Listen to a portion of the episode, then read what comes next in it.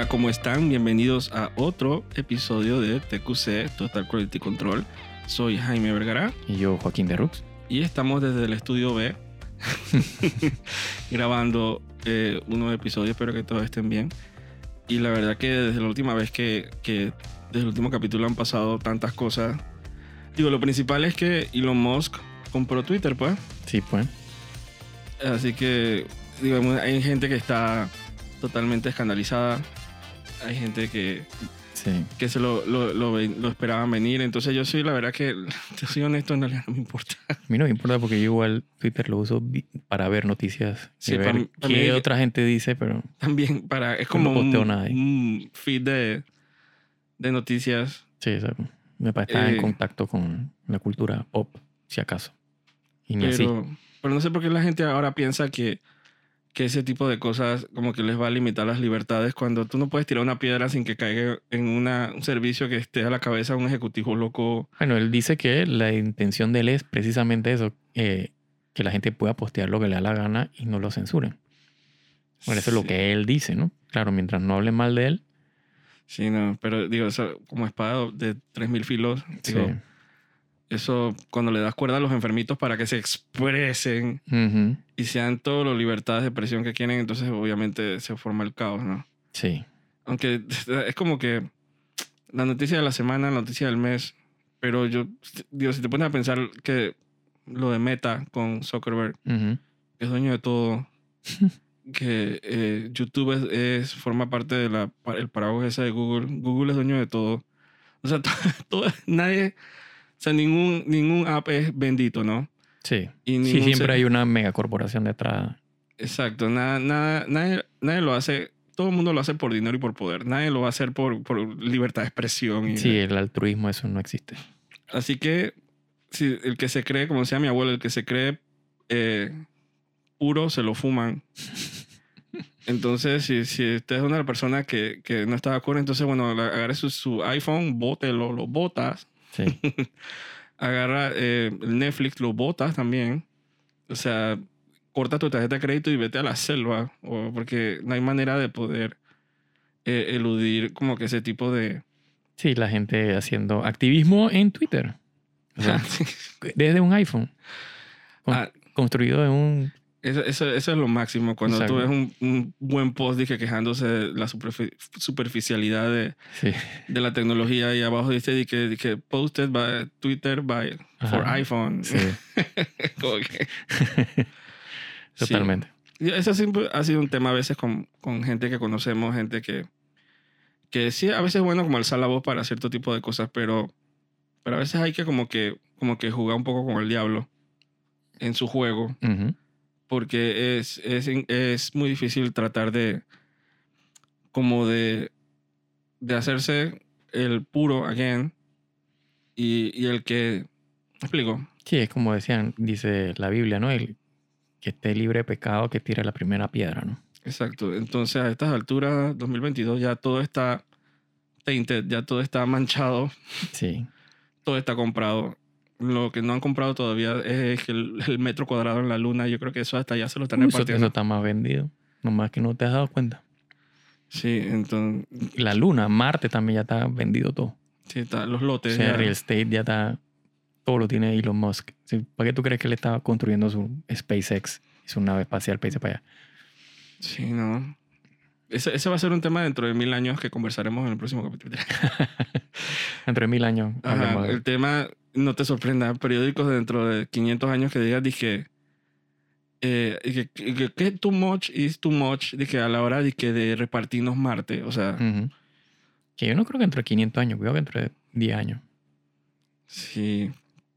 Digo, si abren, si abren un mall, Sí, cuando, cuando hagan lo- la, la, la aerolínea directa hacia Marte. Un buen hotel, yo, yo podría turistear. A mí no me interesa como que comprar terreno en Marte. Si ya se lo van a repartir, Sí, yo no tengo plata para comprar ni terreno aquí, voy a comprar uno en Marte. sí, o en la luna. ¿Quién quiere vivir en la luna? Eh, nadie. ¿Quién se quiere repartir la luna? ¿Para qué? Ah, para poner las grandes bases, esas sci-fi, Claro.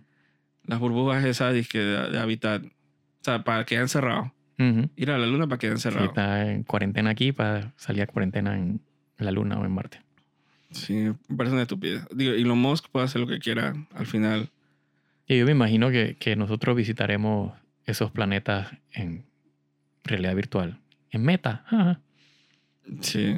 En nuestros iPhones. Usando, ¿cómo se dice? iPhone 300. Usando tecnología, conexiones de internet, de corporaciones, energía eléctrica que, que daña el planeta. O sea, nunca quedamos bien. El ser humano Sí, nunca sí. queda bien. A mí lo que hace poco que salieron una foto de, de Marte, de la basura que tiramos en Marte. Y nosotros no nos conformamos con tirar basura en la Tierra, sino que vamos a Marte a tirar basura también. Así que seguiremos tirando basura en el- la galaxia. Ah, sí, la- las- las impactantes imágenes dizque, de, de actividad extraterrestre que, que era de nosotros mismos. Ajá, exacto. Ay, Dios. Eh, eh, digo, eso, eso, ese, esa noticia fue bien clickbait porque yo cuando vi esa noticia, créeme que no era con esa palabra, era dizque, en que encuentran restos dije, actividad extraterrestre, extraterrestre en Marte. Yo que dije, oh por Dios. Y cuando me meto era dije, eh, el mismo aparato cuando entró a la, eh, a la atmósfera que votó. Sí, ese era de nosotros que lo tiramos allá. Sí, y ahí quedó. Yo no creo que eso, Curiosity creo que se llamaba. el- yo no creo que el eso sea biodegradable. Eso quedó. Ah, no, eso está ahí. O sea, ya ensuciamos Marte. Sí, sí, sí, sí. Y nadie vaya a limpiarlo. Exacto, nadie lo va a reciclar. Así que imagino que están los abrazárboles que se pegan un tiro. Ujú. Pues ya empezamos a ensuciar. Pero si esas ondas que se envían al espacio, tampoco estamos ensuciando. Dije, Ah, uh, toda la galaxia es nuestra para tirar basura. y con ese- también con lo- el asunto ese de los satélites y la, Sí, bueno, el... el- la basura espacial Ujú. y los trabajadores que tiran toda esa cosa. Pero bueno, eh, a mí me sorprende ya lo que hace a la gente saltar en Twitter de las noticias y eso. Así que yo también esta semana me he puesto a ver bastante anime. Sí. Eh, sí, me ha entrado como una nostalgia. Eh, me puse a ver eh, Caballero del Zodíaco, Wow. que está en Netflix. Sí, eh, como que en Netflix están como que bastante echando para atrás en algunas ciertas cosas que yo jamás pensé que iban a ver ahí. Pero, pero, Caballero del Zodíaco sigue siendo con lo, lo más popular, ¿no? Sí, y sobre todo acá en Latinoamérica. Digo, nosotros crecimos con Caballero del Zodíaco. Exacto. Pero no, no, fue, no fue de lo primero que yo vi. No, claro. Eh, yo de lo, imagínate, lo que yo me acuerdo de lo primer anime que yo pude haber visto fue eh, Ninja Kamui. Sepa Dios quién se acordará de eso. ¿Cómo lo veías? Porque Eh, ahora es tan fácil ver anime, pero en esos tiempos Ah, Digo, en televisión. Pregúntame en qué canal lo daban, ni idea. te- no tenías satélite. Yo tendría cuatro años, cinco años por ahí. Tenía- Creo que menos. ¿Tenías satélite en tu casa? No, no, eso era televisión panameña abierta. Cuidado que Canal 4 lo daría. Sí, porque era, bueno, obviamente ahora se identifica más lo que es anime que viene de Japón. Sí, sí. Aunque hay, hay como un gray area últimamente porque hay, hay muchas cosas que, que no, no son hechas en Japón, Sí, se han hechas en Corea, ¿no? en Corea, inclusive en, en América, que tienen el feeling de anime, Sí, sí. pero no son anime. Pero en, en los tiempos de los 80s simplemente eran cartoons. sí. En los 70s y los 80s que, que fue cuando más empezó a agarrar auge en el occidente lo- todas las animaciones que se hacían, que yo no sabía que eh, obviamente Osamu Tezuka, tú sabes que es el, el gran maestro del manga, Sí, sí. el creador de Astro Boy y de... Astro Boy, claro. Creo que es Cyborg eh, eh, 007. No me acuerdo cómo era. eh, Son esas series bastante... Que lo hacían en respuesta a, la- a los cartoons de Disney, Sí, como inspiración. Entonces es como un poquito... Entonces después ahora están los occidentales tratando de copiarse del anime. sí. Entonces como un, un círculo que se ha formado. Y sí, lo que pasa es que el, el, el, el anime siempre tenía el hecho de que como eran menos frames, o sea, era más barato eh, producir pues animación. eh, Sí, todo eso que ahora se, se burlan, por ejemplo, de Speed Racer, sí, de, de esa, los encuadres y la, y la falta y, y- y los personajes nada más moviendo la boca y eso. Sí, lo que tenía el anime que no tenía, digo, hasta el sol de hoy, que no tenía la animación occidental, eh, sobre todo el cartoon, pues.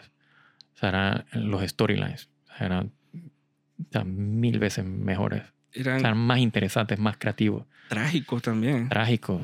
eh, y como les salía más fácil producirlos, producían más. Aparte que la cultura en Japón de- de- del anime es prácticamente de la cultura del país, pues.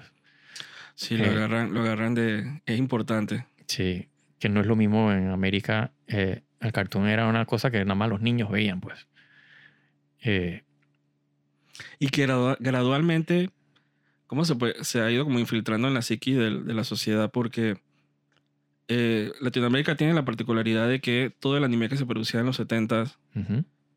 Y en los 80 aquí llegaba con el delay ese de 5, Sí, 8, lo- lo- 10 años. Sí, lo que pasa es que en América, como querían sindicalizar los, o sea, el- el- las series, pues, eh, anime, o sea, el cartoon, y en Japón se estilaba hacer eh, runs de 24 capítulos, 12 capítulos. eh, ellos no tenían cómo, o sea, no, no lo podían pasar porque ellos necesitaban, creo que era como 65 capítulos mínimo.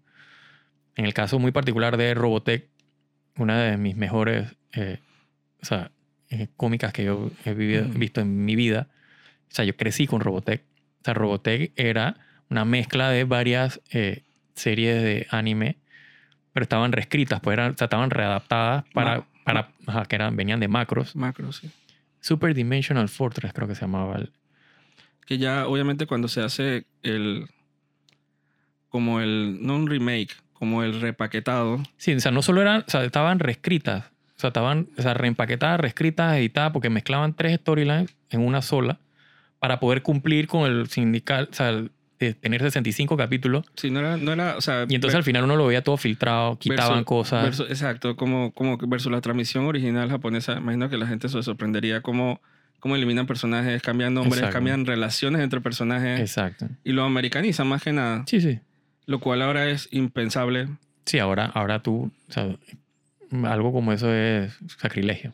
Exacto, tú no, tú no tocas algo que obviamente se ha comprobado que, que no tiene que hacer nada para ser original, pero para esos tiempos, o sea, llegaban a, a los televisores de nosotros, llegaba a nuestras vidas, pero de una manera totalmente diferente. Sí, por, por ejemplo, o sea, Y con años. eh, años de diferencia, claro. O sea, yo me acuerdo, o sea, yo crecí con un festival de robots eh, que no existe en Japón.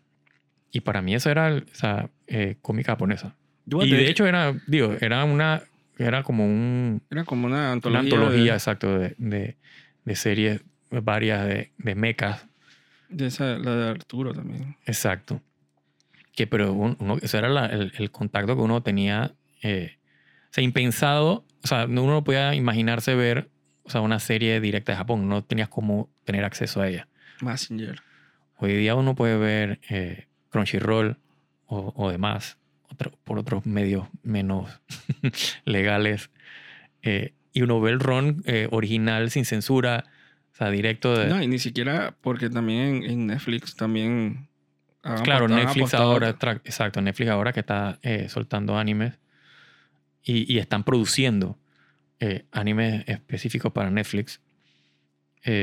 Pero sí, antes uno, o sea, el, sea, que Messenger, o sea, uno lo tenía que ver en televisión y ya venía masticado, reeditado. Pero aún así, digo, obviamente, digo, no, no tenía la pureza esa de verlo como, como el contenido original de Japón. Sí. Pero. No, pero, uno lo disfrutaba como... y- exacto, uno, uno lo vivía. Hay que comparar, por ejemplo, comparar Robotech con G.I. Joe, que eran relativamente contemporáneos. O sea, el nivel de, de la historia, o sea, la storyline de Robotech versus G.I. Joe era como ver, o sea, dije Citizen Kane Y Barney. y Barney. O sea, totalmente diferente. O sea, G.I. Joe que tú veías, o sea, los personajes vivían disparándose unos a otros, nadie se moría. O sea, la vaina explotaba, uh, explotó, pero estoy vivo, no pasó nada. Y cuando tú vienes, ves Robotech y la gente muriéndose a diestra y siniestra, o sea, cuando uno que está niño comienza a entrar en contacto con, con la muerte, imagínate. O sea, un- que uno es impensable. Y si menos, si uno no tenía cómo entender eso, no, no estaba supervisado. O sea, yo, otra de las cómicas que yo veía que no estaba para nada supervisada y una cómica que, que no era para menores de edad, eh, Super Agente Cobra. Ajá. O sea, eso ahí salía teta de toda vaina. Y yo tendría seis, cinco años. Yo veía Ese- eso fu, feliz. Esa es como encantado. la. En los 80 esa era la ventaja, porque como lo veían como cartoon, Ujú, lo exacto. compraban como cartoon. Exacto. Y lo transmitían y ni se daban cuenta de lo que estaban enseñando. Entonces supongo que suerte para nosotros porque, porque obviamente no se sentaban a ver el contenido real de las cosas y nosotros viendo cosas que, Sí. eh, storylines y personajes y situaciones que ah, prácticamente adultas para adolescentes. Sí, sí, sí. Y, y no siento que, Es que no- el target, o sea, el target en Japón no era para, para, para menores de edad. Sí, para niños en Japón era dizque el gato cósmico. Ajá, exacto. Doraemon y, y- y- Imagínate, el otro que alguien eh, hizo, hace poco me acordó de, de- de los gatos samurái. En Japón ni siquiera eran samurái, eran ninjas. O sea, era todo lo cambiaban y tampoco formaban parte de... O sea, sea, no sé, eh, todo venía diferente. Bueno, yo creo que sí eran samurai. No, eran ninjas. Porque eran samurai pizza cats. Sí, pero esos no son los mismos. No, no, no. No. O sea, Yo sí, los- pero eso, pero eso está más... o sea, eso, eso era la versión eh, de América. Porque yo, yo, yo lo veía, pero lo dieron en TVN en los 90. Sí, sí, esa es la versión americana, o sea, masticada de... Y no, no te da coincidencia también que, obviamente, digo, inclusive para las versiones latinas de las series también había otro remasticado. Claro. Porque, obviamente, en cuestiones de doblaje, en cuestiones de Ah, nombres claro, de sí, personajes, sí, sí. había otro cambio adicional. Sí, sí, sí. ¿No te da coincidencia de que todas esas series eh, las cantaba la misma persona? eh, los, temas de, introducción y de Sí, final. el Capitán Memo. Que ese es otro añadido a Latinoamérica. Claro, que y que, y que, y que la- o sea, el recuerdo de la infancia, esas canciones eran épicas. estaba muy... Él es que chileno. Chilenos, sí. Muy buenas canciones. Épicas. O sea, Épicas. Esa parte del éxito de esas cómicas, o sea, aparte de la historia y la Que no animación. tiene nada que ver con Japón. no tiene nada, que ver con Estados Unidos. Exacto. O sea, exacto. No, nadie, o sea, nadie en Estados Unidos puede comparar eh, las versiones que nosotros veíamos acá en Latinoamérica. Y por la música. O sea, eran los temas de, de- de apertura y cierre de las... demasiado épicos. Él inclusive vino, ha hecho conciertos en Panamá y todo, ¿no? Sí, ah, por todo Latinoamérica. ¿Tú, tú no fuiste a un concierto Sí, de él sí, en una discoteca? Dos veces. porque él creo que en una vuelta hizo otro, o sea, porque no fue nadie y entonces hizo dos veces. Uh, claro, cantaba esas canciones de- a todo pulmón. Claro, son, son canciones, dije, dije, dime, o sea, canta la canción y, y no me tienes que decir cuántos años tienes, porque son canciones que, Sí, de sí, una generación Sí, bien específica, Sí, sí, sí. que obviamente Sí, tiene que ahora- haber sido niño de los 80. O sea, tener edad suficiente para acordarte de esas canciones en los 80. Yo creo que, que si O sea, vuelves que a ver la serie, Hoy día tendría que tener de 40 años para arriba. que yo creo que eso como que se ha perdido. Eso, esos doblajes, Sí. Bueno, yo, o sea, ya, ya yo no veo eh, eh, anime pasado por el filtro latinoamericano. Ni siquiera sé si existen. no, pero me refiero a, a- a que si volvieras a ver la misma serie en Netflix, probablemente vas a ver la versión Ah, japonesa. exacto. La versión japonesa co- con el... eh, con el... eh, ¿Cómo se llama? Subtítulos en español, si En acaso. español, en inglés, con el orden original de capítulos, el mismo flow de capítulos, con, con los nombres originales de los personajes. Entonces siento como que a veces esa, Sí. esa, esa transformación latinoamericana se, se pierde, ¿no? Las canciones, Ujú. Los nombres. Eh, pero era una época que había que estar ahí, ¿no? Definitivamente. Sí. Eh, pero hay series en los 80s. Los 80s son, fue una década bien especial del anime. Siento que fue la mejor eh, década, la década más cruda. Sí. Salieron muchas películas, muchas películas fuertes. Sí, sí, claro. muchas series fuertes. No sé si era como que esa, esa abrasividad que hubo en los 80 en todos los aspectos de la música, en las películas, en las Sí, sí, sí, series. sí. Sí, porque ahora o sea, el, El anime, no se quedó atrás, ¿no? Sí, el anime ahora es, es medio basurita. A excepción de ciertas eh, sagas que son... Los 80 era, Incomparables. era gore, de- desnu- desnudos, o sea, Sí. muerte, de- tajamiento. Sí, sí. Eh, entonces, sí, yo me acuerdo, yo tendría, o sea, la verdad no me acuerdo, pero yo sí era, tendría unos 12 años si acaso, eh, cuando vi Vampire Hunter D, y eso era una asadera de gente y, y cortes transversales que veías todos los órganos de todos los bichos muertos, y había cogedera, toda vaina en esa serie. Sí, era, Esa no- película, pues, poner una serie, ver una película. Ya obviamente estaban dirigidas a adultos, pero, Claro. no, pero hasta para los adultos era de que ¿qué estoy viendo Exacto. animado. Exacto. Yo, Claro, la otra sub- no es subcategoría, pero el, el equivalente a la pornografía en animación, en hentai. eh, o sea, yo me acuerdo cuando yo vi Urosuki Doi, Dios mío, ¿qué estoy viendo? O sea, el Ajá. choque, y lo vi estando en la escuela. Pero o sea, yo era que- menor de edad, no sé por qué yo estaba yo viendo diría eso. que es tan hentai. O sea, O es sea, como adulto. es hentai. Sí, pero también tiene elementos de horror y de... Claro, pero es que, bueno, eso es una clasificación de hentai. Hentai tiene la misma clasificación que el anime, solo que eh, con la perversión, ¿no? Que es lo que significa hentai, por cierto. eh, de, todo, pues la cogedera, los monstruos, tentáculos, o sea, de toda vaina. Eso Pero, era pero yo no sé por qué yo, porque yo- Hardcore, yo, vi un hardcore, poco hardcore. también de eso. Yo lo justificaba un poco porque como ya de por sí Sí, la estajadera y los monstruos y, y el gore era tan fuerte. A mí el desnudismo... Sí, y era, y era el- lo, que, lo, que menos te, lo que menos te, te, te, te dejaba en shock. Ajá, versus otro tipo de hentai que es ya más explícito, que es como para eso, Sí, lo que pasa es que, pero eso es, que es un poquito más simple, pues. pero eso es, eso es más moderno. O sea, la gente de los 80 es lo mismo que la pornografía de los 80. La pornografía de los 80, 70 tenían historias. O sea, los, los, los, los performers actuaban. O sea, estaba grabada de que en cine. O sea, los directores eran, querían ser directores, pero entonces como no le daban plata, que bueno, vamos a hacer porno. Es que tenían que vender el VHS. Exacto. Entonces, el hentai de los 80 era la misma cosa. O sea, tenían storylines, o sea, tenía, había algo más allá que simplemente la cogedera. Hoy día sí es, todo es rosado. Ahí tú no ves entre amarillo, o sea, el, el- Sí, el- cremita y el rosado, eso es todo lo que tú ves. A veces tú ves Sí, el van- frame y no hay más nada, nada más que ese color. Van, van al grano, sí. Exacto. Pero, pero sí, los 80 fue definitivamente una década bien especial que no se ha vuelto a repetir.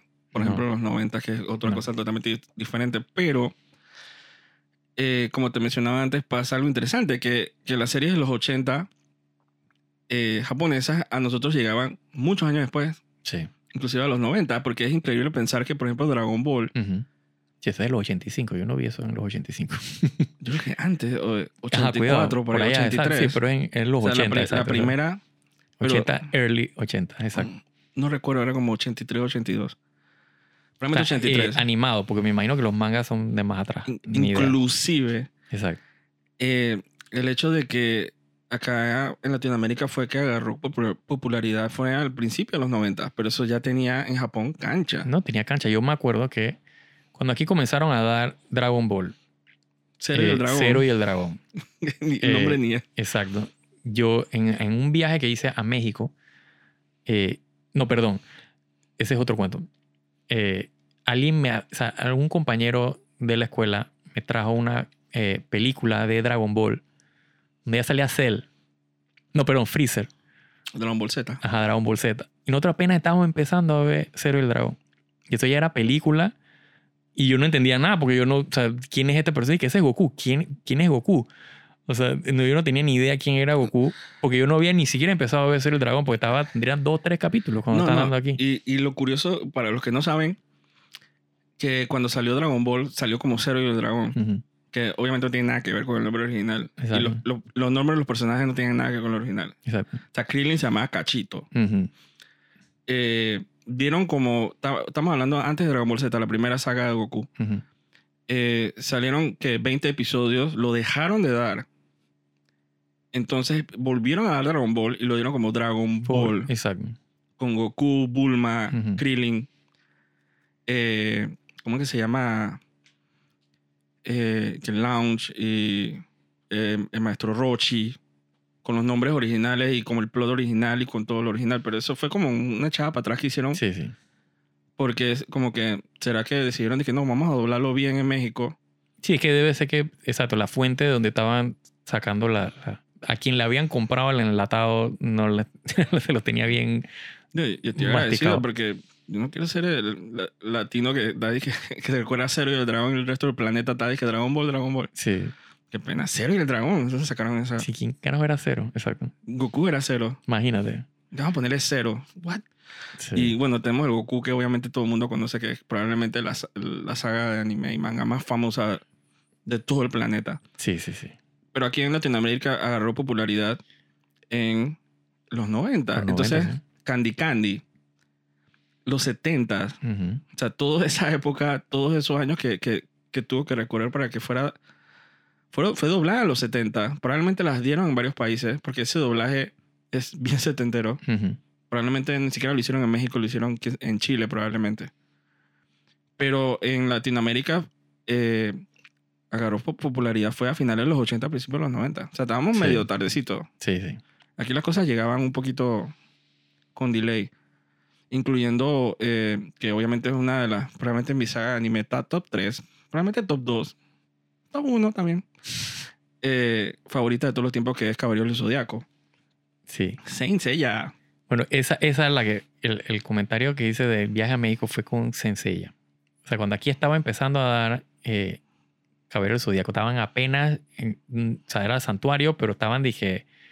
eh, En el torneo, en la primera ni, saga. no habían ni llegado al torneo. No, pero la primera saga Ajá, del la, torneo la primera saga del torneo, exacto, pero no habían ni siquiera llegado en Japón. eh, al principio, no, aquí en Panamá, Ujú. eh, no habían llegado ni siquiera al a la pelea o sea, de, de, de Seiya con, con, con Chiru en el, en el torneo. Cuando yo me fui a México en un viaje con mi familia y en el televisión ya estaba peleando Hyoga con, con el maestro y toda la vaina. Y yo dije, ¿esto qué? ¿Esto es Caballero del Zodíaco? ¿Por qué se ve diferente? O sea, ya de por sí, o sea, ni- inclusive a nivel de Latinoamérica, o sea, había un desfase eh, eh, de capítulos, pues, o sea, o sea, estaban mucho más adelantados en otros países. Sí. Y eso fue lo que me hizo a mí entrar en, en- o sea, como que entender que, claro, es que esto viene de Japón y en Japón todavía está mucho más. Cuidado que ya, ya había salido de Ron, ya no la estaban ni dando en Japón cuando comenzaron a dar aquí en Latinoamérica. Ah, no lo dudes, porque esa serie creo que la pasaron a, a dar con el 86, 87, por ahí. Sí. Y tampoco es que, todavía, que hubieron tantos episodios. Sí, exacto. Digo, porque ahora estamos tan acostumbrados al, al Naruto y al One Piece con... Ujú. Sí, llegando con, los, más con los- con los miles de episodios, exacto. Creo que Sensei nada más se quedó como por 110 Sí, aparte que, aparte que todo ese concepto de adaptación de manga a anime o sea, era bastante foráneo para nosotros en esa época. Pues. Para nosotros no, no hacíamos la asociación de que esto, ah, esto es un manga, o sea, un dibujo en papel que alguien decidió animar. O sea, que ya después uno cuando comienza a crecer y, estar en contacto más con, la información, aparece el internet y uno comienza a averiguar cosas. Se comienza a enterar, por ejemplo, en el caso de Caballero Zodíaco, que ni siquiera la serie animada tenían casi muy poco que ver con el manga. Eh, inclusive habían sagas completas que no, no estaban ni siquiera en el manga, que eran hechas exclusivas para, para el anime. Ah, bueno, eso pasó una vez nada más. Sí. Pero cuando se lo Sensei, a mí jamás se me olvida. O sea, lo anunciaron sin bombo ni platino. O sea, vamos a empezar eh, una serie que se llama Caballero del Zodiaco. Y el primer episodio jamás se me olvida que yo, yo estoy acostumbrado, acostumbrado a mis cartoons y, y nada, Ujú. nada fuera de lo normal. Pero en el primer capítulo veo que le cortan la oreja a alguien, Ujú. sangre por todos lados. Uh, sí. Y, y me- la oreja sigue haciendo como que, que Twitch. Twitchando en el piso. Cero censura. Digo, gracias, Telemetro. Sí, sí. Porque no le Sí, por suerte nosotros toda esa serie la vimos sin censura. Sí, incluyendo, bueno, una serie que vamos a hablar ahorita, después de esto, que, que fue más o menos contemporáneas en Panamá, que fue, ganaron popularidad, que hubieron rela- relaciones lésbicas y Telemetro, mm, y ellos no veían lo que estaban comprando. Porque había muchas cosas que eh, ni en Estados Unidos eso tampoco eh, pasaba la prueba. Los, los censuraban horrible. sí, inclusive, inclusive Dragon Ball eh, aquí la daban sin censura. Es correcto. O sea, sobre todo Zero y el Dragón. No, y Dragon Ball Z. Ajá. Eh, Dragon Ball Z, que obviamente digo, que fue donde agarró la popularidad y que Sí, ahí fue el, el shonen de verdad saltó a... Sí, se creció a niveles, la Genkidama creció a niveles exponenciales. Ujú, Eh, en Estados Unidos tenían la, cuando mataban, especialmente en la saga de Cell, ujú. tenían la costumbre de Estados Unidos de que si Cell mataba a alguien en un helicóptero, que eh, Sí, salían y que estamos vivos, estamos ajá, vivos. salía- metían un doblaje así bien y que estamos bien. Exacto. Para que, oh, por Dios, no pensaras que Claro, pero el es que, eso es, lo estaba que, muerto. que eso es lo que yo decía de, en el tiempo de Yayo. O sea, los Yayo lo más están disparando. O sea, balas, son un ejército, o sea, de soldados. que y nadie se que muere. ni se te ocurra pensar que, que valieron a nadie. Entonces, ese primer shock de cuando tú comienzas a darte cuenta que, hombre, esto, es- si te disparan, te pueden matar, pueden Sí. morir. Y, y a veces de causas que tú no, no asociarías con muertes. En, en- sí, en Dragon Ball Z, Cell mató a toda esa gente en Latinoamérica y Sí. todo el mundo sabía en Latinoamérica que toda esa gente se murió. Sí, sí, sí. Y yo no creo que el mundo se haya acabado en Latinoamérica por Para eso. nada. No entiendo la censura gringa en ese aspecto. Sí, que ellos censuran unas vainas y para otras. ¿no? Entonces, el Caballero Zodíaco, digo, lo dieron aquí en Panamá, lo dieron completo, lo dieron sin censura. Digo, tampoco es que era la serie más fuerte del mundo, no, claro pero que no. Pero es que la, o sea, como era violenta, eh, o sea, esa censura iba así mismito. O sea, sangre, golpes, deformaciones, muerte.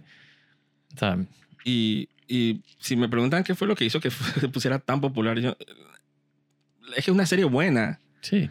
es buenísima, pero ¿será lo del Zodíaco? Yo sí tengo En la, caso de Caballero Zodíaco, no, de seguro. yo o sí sea, tengo la, el- la teoría Sí, de, sí. Que, de que, especialmente en la saga de las casas del Zodíaco, Sí, sí, sí.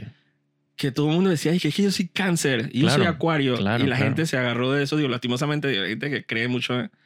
Sí, esas son cosas que, por ejemplo, en países como Estados Unidos, que no son tan de, de, de horóscopo y astrología, eh, ese tipo de, de- de anime no lo ven como algo, eh, o sea, no se identifican. Pero nosotros en Latinoamérica, que somos bien supersticiosos, Y nos aferramos a eso. y creemos en, en tonterías, eh, y o sea, uno agarraba a su bando, ¿no? O sea, exacto, sí, que soy cáncer, tú el caballero de cáncer. Y querías eso- que ganara Querías que, que- ganara, que aunque en mi la caso pelea. en particular, que soy cáncer y mi personaje es la persona más focot de todo el, Se llama un psicópata. un psicópata. Pero aún así, yo quería que ganara porque ese, o sea, esa era mi armadura. Máscara de la muerte. Exacto, esa era mi armadura. No. Eh, y entonces, y claro, uno se identificaba con ciertos personajes. Digo, lo suficiente para que, que a la hora de, de que, tú deci- que uno decide que yo quiero tener la armadura, la figura, uno, tú vas por tu signo. Así, exacto. Y tú puedes, te pueden haber gustado toda la, la saga, te pueden gustar todos los Hay personajes, armaduras pero muy yo no cool. voy a gastar plata en, por ejemplo, Sagitario, que era el personaje principal, la armadura del personaje principal, o sea, la, la aspiración por el personaje principal, pero a mí, I don't care, yo no soy Sagitario. Tú eres cáncer. Yo tú soy cáncer. Exacto. Yo, yo compré mi armadura, mi figura de Bandai, y es de Acuario, Camus. Sí, sí, sí. Yo no, yo no iba para ninguna otra armadura. a, a mí me encantaba el personaje eh, de Camus. no, me fue bien con el personaje. Exacto. Digo, porque le metían mucha eh, lata a la gente que era de Pisces. Sí. Pisques, Afrodita. Pero Afro- a mí me parecía cool Afrodita. Ay, lo máximo. A mí me encantaban todos los personajes Caballero Dorado. Eran lo máximo. Pero, pero estaba medio desbalanceado porque yo puedo admitir que Ujú. había, habían caballeros, de los 12 caballeros, caballeros que, están, que eran, se llevaban como el premio a, a, los más épicos versus otro tipo de Claro, personajes. digo, tenías a- a Virgo, Virgo, Chaka. A Shaka, eh, Ah, tengo que admitir que es de top 3, sorry. Sí. Es muy Esa, cool. eh, Capricornio, Chura. O sea, con Eh. Excalibur. Eso era lo máximo, lo siento. Nah. Pero no lo puedo comparar, por ejemplo, con Milo, con Scorpio. Ah, Scorpio. Claro. Aguja escarlata. Te soy honesto, todos son cool. Todos son cool. Es que esa es la que pasa. Pero, pero eh, había algo con Chaka de Virgo que como que... Para mí el menos cool era Leo. Y Aldebarán, Tauro. Aldebarán es lo máximo. Sí, bueno, frente a, Seiya. Sí, era lo máximo. ¿Quién, Eh. quién es la que tú decías que, que, que no? ¿Quién o qué? Aries. No. Ah, no, Aries es lo máximo. Pero digo, pero en la saga de la Casa del Zodiaco no hizo... No, no hizo nada, pero, pero es que era, era, la- era, era el, porte, pues. Aparte Pero que, era, aparte que era el que los ayudaba. Entonces ¿Cuál es tú el que no lo- menos te gustaba? eh, Leo. Ayoria. Ayoria. Sí, me parecía como sonso.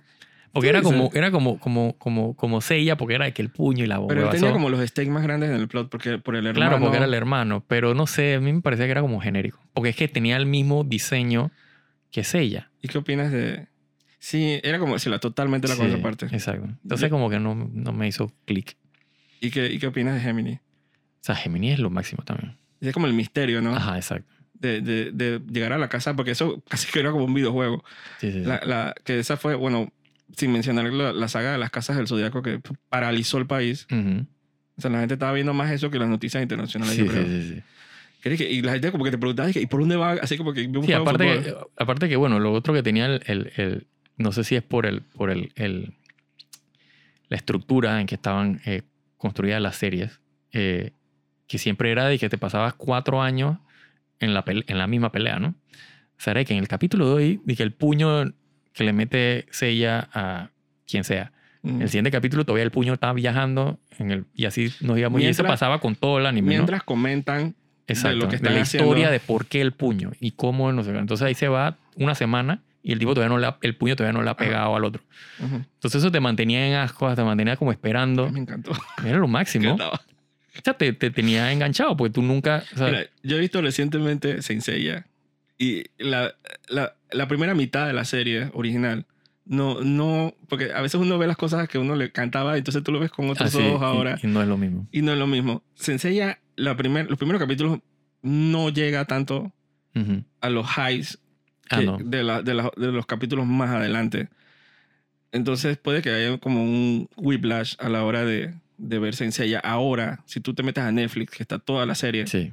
y los OVAs y las películas, Sí, es que lo que... Exacto, el enganche era... Exacto, es que tú lo veías durante la semana y era la espera Ujú. y Porque de qué va a pasar. Yo ni me acordaba que la primera saga de Sensei era Los Caballeros Negros. Ujú. Yo no me acordaba de esa vaina. Sí. Y yo viéndolo, yo dije, ¿really? Y como que, eh, estaba gallo. Y después venía, y que, y, ay, que las peleas las medían en kilowatts. Sí, el poder, el, el cosmos, que no era cosmos, pues. No, ¿cómo, Porque se, lo sabían, exacto. ¿Cómo se olvidaron de eso como que después del Sí, torneo? Sí, sí. Pero entonces cuando llegan los Caballeros de Plata, hay como que hmm, se está poniendo como adictiva la serie. Sí, sí. Está Sí, comienza a buena. ver exacto, la, la estructura. El, el, el- power level es lo mismo que pasa con Dragon Ball. O sea, a medida que Dragon Ball Z, o sea, a medida que comienzas a introducirte el power level y el ceiling de, de poder, de, de hasta dónde puedes llegar. Entonces, esa, esa, es- esa, no sé, atrae. Entonces hicieron, Sencilla hizo como un medio retcon con la armadura de Sagitario. Eh, que decían que era la más importante, la única armadura, la mejor. Entonces como que decidieron de que, hmm, pero ¿y los otros 11 signos? Sí, Entonces como que me empezaron a meter como el lore ese de las armaduras de oro sí, sí. y de los signos. Y tú sabías, y cuando ya, ya estaban los caballeros de plata, tú que vienen los caballeros de oro. Pero Sí. yo no sabía nada de la saga de las casas del, del, zo- de- del zodiaco, del santuario.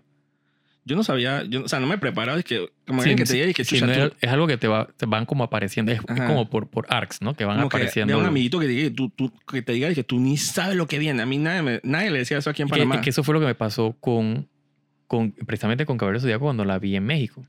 Que yo dije, espérate.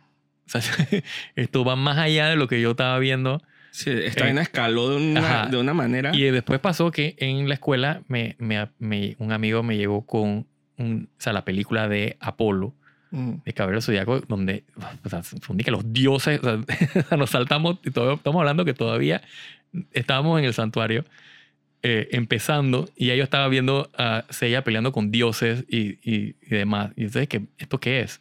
Claro, estaba toda en chino, perdón, en japonés con subtítulo en chino, no entendí nada, Sí. pero la disfruté como si entendiera todo.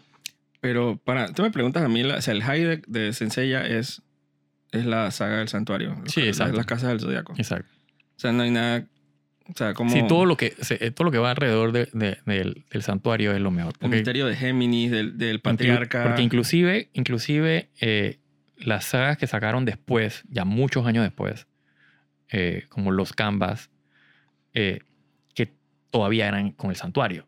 Sea, todavía estamos hablando... Ajá, Pero, de lo- es más como, como otra continuidad, ¿no? Sí, pero lo que quiero decir es, pero sí, es, es o sea, no es, es la misma continuidad. Lo que pasa es que es antes. Son 200 años antes de...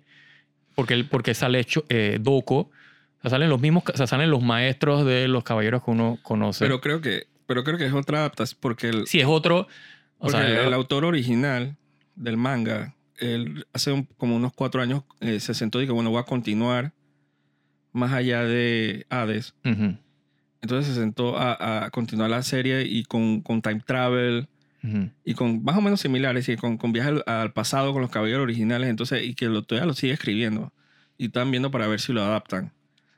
Que obviamente la continuidad es, o sea, vamos como la serie original. Entonces viene lo que tú decías, lo del, lo del filler. Ujú, Que yo no lo veo tanto filler, que obviamente es la saga de Asgard. Pero, eh, por ejemplo, esa no existe en, En en el los manga. mangas. Exacto. Pero, pero Esa es una de mis favoritas. lo, en historias posteriores, Ujú. eh, Así como yo lo, lo, lo- Exacto. lo volvieron a incluir en el canon, ¿no? Sí, sí, sí. En el canon, ah, Ah, ah, lo, lo incluyeron en el canon. eh, que, digo, porque realmente en el anime siempre hay como un estigma con el, el término ese de filler. Ujú. O sea, filler viniendo a ser algo que no está originalmente escrito en el manga, necesitamos hacer tiempo para que... Para que, ah, exacto, para que alcanzara y que el, el manga. Ajá, porque el manga está, la animación quedó muy cerca con el manga, entonces necesitamos bullshitear. Entonces a veces sale bien, Sí. yo siento que fue lo que pasó en Saint a veces sale mal. Eh, por ejemplo, yo, bueno, yo no veo Naruto, pero me dice que Naruto Ah, sí. el rey del filler. Ujú. O sea, dije, pero capítulos y que decenas No, y decenas son- de, capítulos semana, inventados. semana de, de capítulos que no tienen nada que ver con nada. Que Dragon Ball los tiene, pero, pero Dragon Ball tiene la particularidad de que uno de los mejores capítulos de Dragon Ball filler fue cuando el capítulo que Goku que aprendió a manejar. Sacó la licencia de conducir. Tú le preguntas a los fans de Dragon Ball en internet y dicen que es uno de los mejores capítulos de Dragon Ball. Y era filler, Sí. totalmente inventado. sí. Entonces enseña la saga de Asgard. A mí me encantó, la verdad. Me Es una de mis favoritas. Con Hilda de Polaris. La de Polaris, exacto. y Siegfried. Entonces era más o menos la misma estructura de la- las casas del zodiaco. Dice Ujú. Saori, dice tratando de evitar que se derritan los témpanos de hielo. Sí. Y es- a mí me gustó. Pero obviamente, bueno, vino la saga de Poseidón. Poseidón también, con los pilares. Ajá. Y Saori, again, dije, discapacitada. Sí, siempre es el, exacto, siempre es el, el- la princesa. Hay que salvar a la princesa. Sí, eso sacan ahora, dije, como algo nuevo y novedoso y le caen encima a todo el mundo. No, que "Por- ahora, ahora ella pelea, entonces ahora hay que meterle su, su rol ahí. Pero de- tuvo mucho tiempo de sufrida. Oh, sí. No, Entonces, y la música, cuando. La el música. lamento ese. cada puta, vez- el, el, el, el soundtrack de el soundtrack de, de Sensei, Sensei es lo máximo.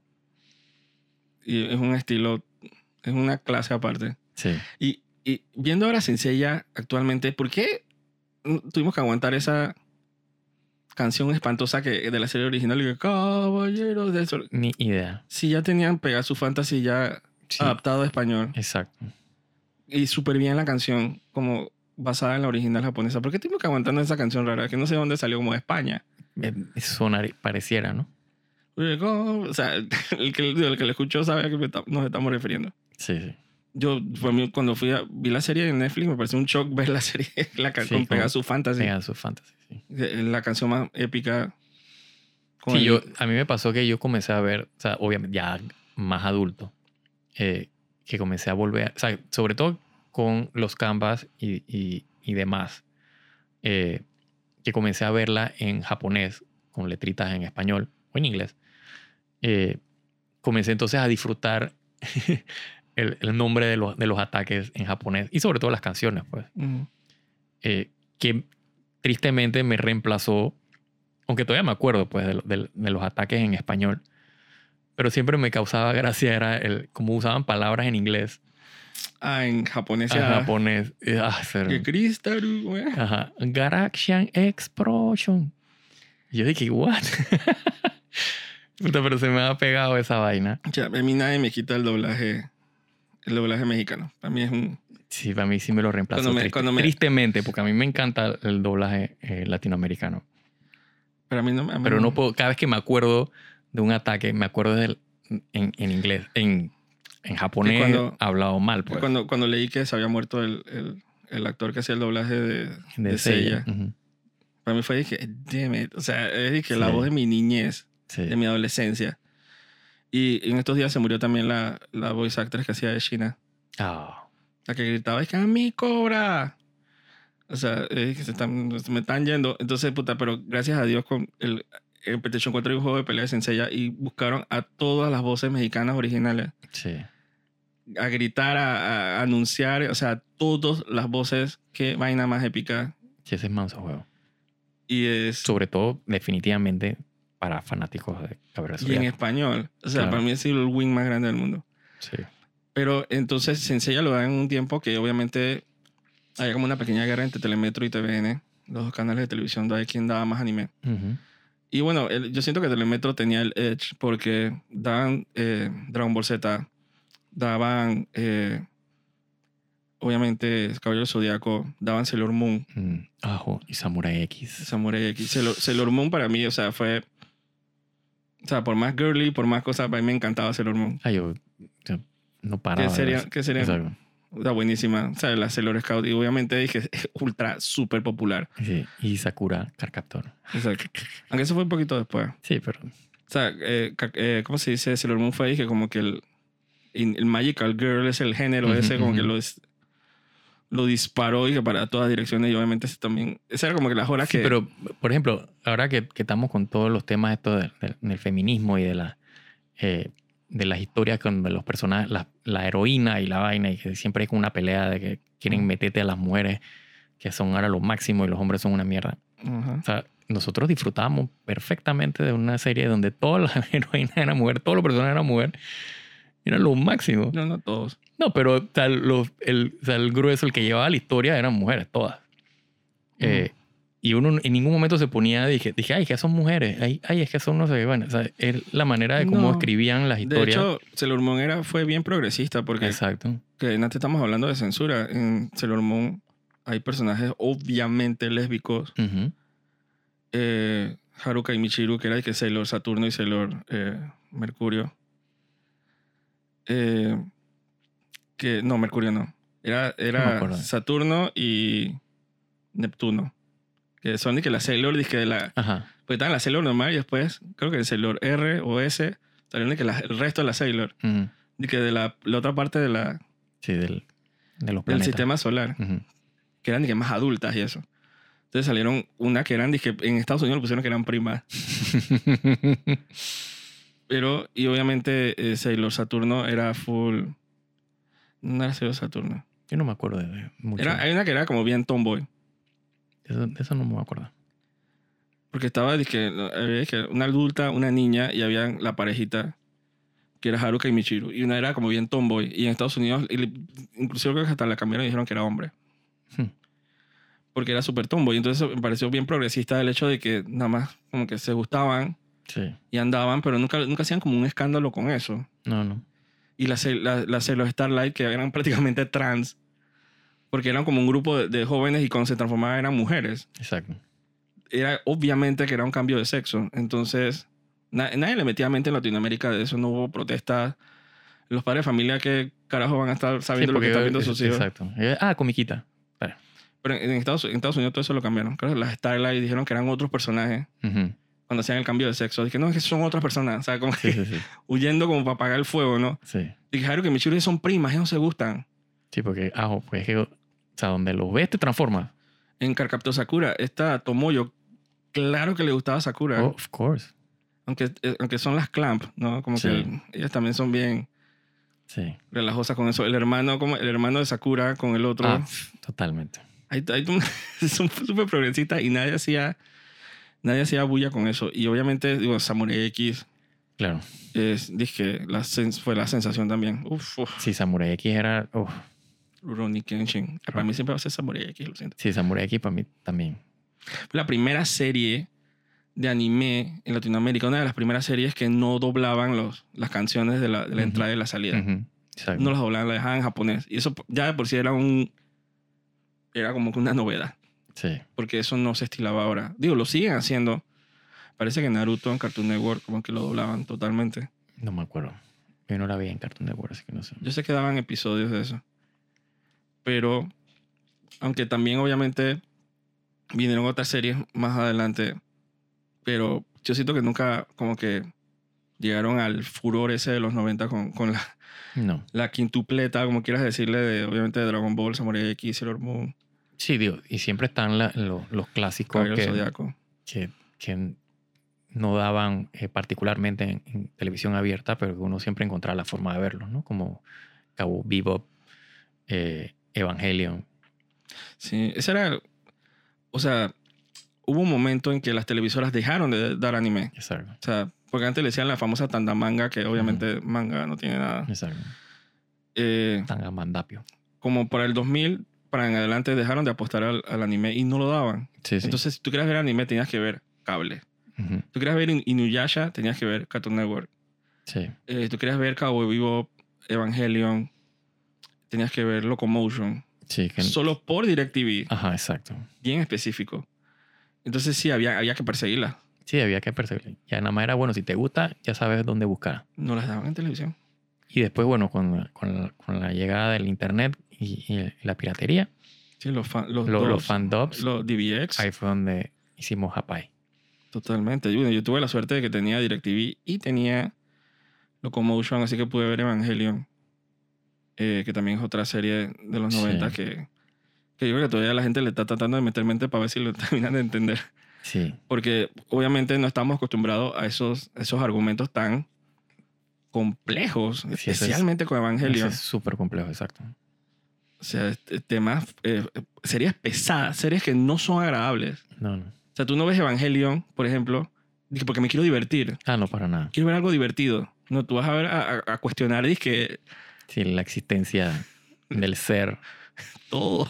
Sí, Entonces, digo, obviamente otra particularidad del anime, ¿no? Que esos temas que Cowboy Vivo de la acaba de, adaptar, dije, a la serie de Netflix. sí que, no la, que no la vi porque asumí que iba a estar mala y nadie le gustó tampoco, así que Y ni perdí mi tiempo. y la cancelaron. Sí, Entonces, hay, hay ciertas cosas del anime que son, no son tan fáciles de adaptar. sí, no se tra- no traducen bien. No sé sí, Evangelion, yo sé, en Evangelion sé que en algún momento quisieron hacer la película.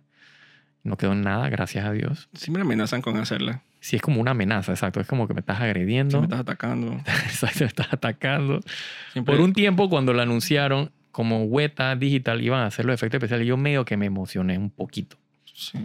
Pero la verdad que en retrospectiva nada que Y a veces nos como- amenazan y nos atacan y lo logran. O sea, Ghost in the Shell, Oh, Dios mío. buenísima película en los 90. Sí, sí, sí. O sea, bien cyberpunk, bien sí. Tratando temas- Y, el- y en la serie de, de standalone Standalone complex. Complex es lo máximo. Tratando muchos años adelantados tratando temas que sí, Matrix es una película bien novedosa y bien buena y bien Sí. hecha, pero Para el que no ha visto manga. exacto. Anime. Anime tú puedes detectar eh, 20 cosas que has visto en otras cosas. Sí. Eh, Akira, o sea, Mm, uh, exacto. como película también, o sea, bien influenciable en los, los cineastas actualmente. Sí, sí. Entonces, pero a veces siempre nos, nos- exacto, nos amenazan de que, que voy a adaptar esto. Bueno, yo no he visto Alita. Yo tampoco. que- Sabía el anime, pero no, no la Yo película. también, yo he visto la película. action. Dice que no está tan mala, pero mm, ¿para qué? O sea, Sí, yo no le tengo fe a las películas live action de Tampoco. anime. No le veo necesidad. tampoco. Eh, lo que entiendo por qué las quieren hacer, porque definitivamente que cuando tú le muestras eh, serie animada a alguien, al target general, probablemente te digan, "Eh, eso es comiquita. Yo no voy a ver eso. Cuando se la vendes en el filtro live action, probablemente dicen, ah, la puedo ver". Y hay muchas historias que tú quisieras que más gente la, la viera. Pero para lo que terminan haciendo, nada que ver. Y, Prefiero que no vean nada. Incluyendo, digo, si nos vamos al anime más contemporáneo, cosas que valen la pena de que resaltar. Por ejemplo, Attack on Titan, Uh, claro. que para mí, digo, creo que está en el top 3 definitivamente Sí, sí, de mejores sí, series de anime. Sí, sí, sí. Que se puede rescatar tantas cosas del anime y ni siquiera por ser anime, si- simplemente es porque es una buena historia. Es que eso es lo que pasa. Sí, el anime simplemente es el medio. Es un pues. plus. Oye, y el manga, pues, es el medio. Porque para y- colmo está bien animado, está Exacto. bien estructurado, pero es es que- es que es épico, es buena. Sí. Tiene nada que ver cómo, cómo lo adaptes. Lo han intentado adaptar en Japón Horrible. y no queda bien. Entonces, hay que darle crédito al anime por ser un medio donde de repente hay cosas que, no se, que nada más pueden existir siendo anime. Sí, sí, sobre todo de, de- pero series como, por ejemplo, de Rurouni Kenshin. O sea, las películas live action de, de, de Rurouni Kenshin Samurai X. Para mí son las mejores eh, adaptaciones. O sea, porque te da, tienen el, el, o sea, el feeling. Los Sí, personajes de- no están que muy se, lejos de, de- de su contraparte eh, animada. Yo supongo que lo único que raya es que el personaje tiene que ser, definitivamente tiene que ser pelirrojo. Bueno, el personaje es pelirrojo. O sea, en el. Y no, y no está mal hecho. O sea, no está mal. eh, eso es lo, que, lo único que tú podrías decir es que como te rayaría de que del Japón antiguo, pues. exacto. Sí, exacto. O sea, te, te rompe porque definitivamente no es un. O sea, no es lo que se estila. O se estilaría en esa época, pues. Eh, pero. El, o sea, la, el- el- la adaptación está bien lograda, pues, en ese sentido. Versus, por ejemplo, la adaptación que hicieron de Attack on Titan, donde todos los personajes eran pelinegros. Y tú dije, pero espérate. Ay, sí. Why? Pero foco. Y entonces, y no, y la historia no tenía nada que ver con la. O sea, estaba loosely based. O sea, en Attack on Yo Titan. me acuerdo cuando, cuando empezó a salió Attack on Titan, que obviamente ot- otra cosa que lo diferencia es que a diferencia de muchas series japonesas, ellos se toman su tiempo para sacar capítulos y no tienen nada que mostrar. Sí, Puede pasar años. Esa serie es del 2012. sí, sí. sí. Y ahora es que se- ahora 2022 es que está- se está empezando a acabar, por lo menos la adaptación. Eh, que yo veía que imágenes en internet y videos y yo veía gente desnuda corriendo por todos lados, Sí. como gigantes. Obviamente el plot tiene que ver con eso y lo explican. Pero yo decía, "Ay, que, pero qué, qué es esta? ¿Por qué yo tengo que ver esto? Yo no sé cómo yo terminé viendo Attack on Titan. sí. O sea, me senté a verlo y, y yo... Sí, a mí alguien me la recomendó, no sé quién fue. Y desde el, o sea, el primer capítulo que he enganchado.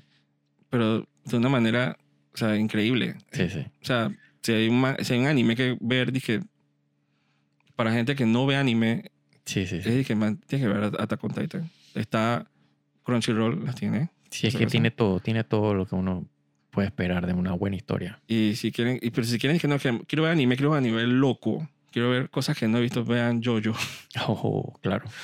Bizarre Adventure, que obviamente son adaptaciones de historias que empezaron desde los 80, así que tienen, tienen otro, otro mood, Sí. tienen otra estética, otro flow. Pero son algunas de las... Jojo es una de las series más populares ahora mismo. Especialmente porque en Netflix pueden ver Ha hecho, Netflix compró la, la sexta temporada. Sí.